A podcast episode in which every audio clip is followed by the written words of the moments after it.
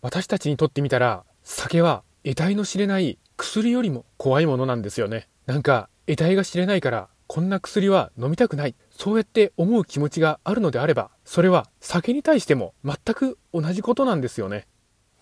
こんにちは、星はじめの男子チャンネルです。今日も皆様に男子を手に取っていただいて、そして体感していただきたいと思います。皆様はこうやって考えたことはありませんでしょうか？なんか睡眠薬とかこういったものは飲みたくないな？だってなんか得体が知れなくて怖いじゃん。こうやって思ったことはありませんでしょうか？そうやって思うお気持ちはよくわかります。でも今まで飲んでいた酒、こちらの方がよっぽど怖いんですよね。何か得体が知れないものは体に取り入れたくない。こうやって思うのであれば今まで飲んできた酒の方がよっぽど怖い。今日はそういったお話をしたいと思います。もちろん、得体の知れない酒や、もしくは睡眠薬など飲んでくださいということではないんです。睡眠薬をなんか得体が知れないから怖くて飲めないとか、こういうことを言うのであれば、やっぱり酒の方がよっぽど得体が知れないということなんです。だって酒は摂取したら数時間で心と体ともに崩壊していってしまいますよね。ベロベロになって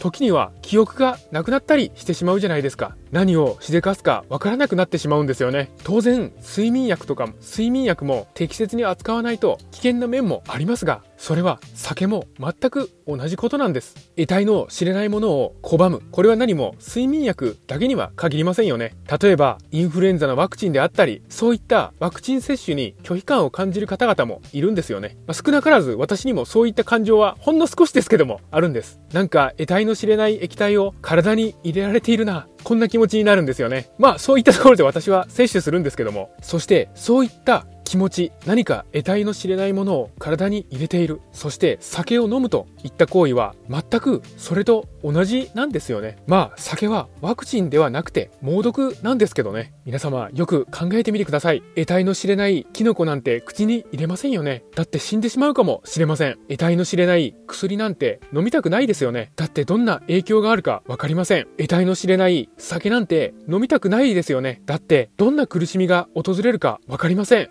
酒は良くて他はダメなんておかしいんですよね。酒もそういう面においては絶対的に圧倒的にダメなんですよ。私たちにとったら酒は猛毒なんですから、断酒してから私はもう酒は本当に飲みたくないんですよね。だってなんか怖いじゃないですか。本当にこういう気持ちなんですよ。純粋に酒は怖いんです。酒の害が身に染みていますからね。そして私は睡眠薬も飲みたくないんです。だってなんか怖いですからね。そしてその他の薬もなんか嫌なんです。なんか怖いですから、酒もそれと全く一緒なんです。いや、一緒ではないですね。事実、酒は毒として証明されていますからね。私は酒は断固拒否しています。男子応援しています。このチャンネルでは男子の手がかり発信しております。毎日の飲酒習慣をやめたい、酒とは決別したい、こういった方に向けて発信しております。さあ皆様、酒なし生活の扉は開いております。どうぞこちらへ来てチャンネル登録の方よろしくお願いいたします。今日もご清聴くださいまして本当にありがとうございました。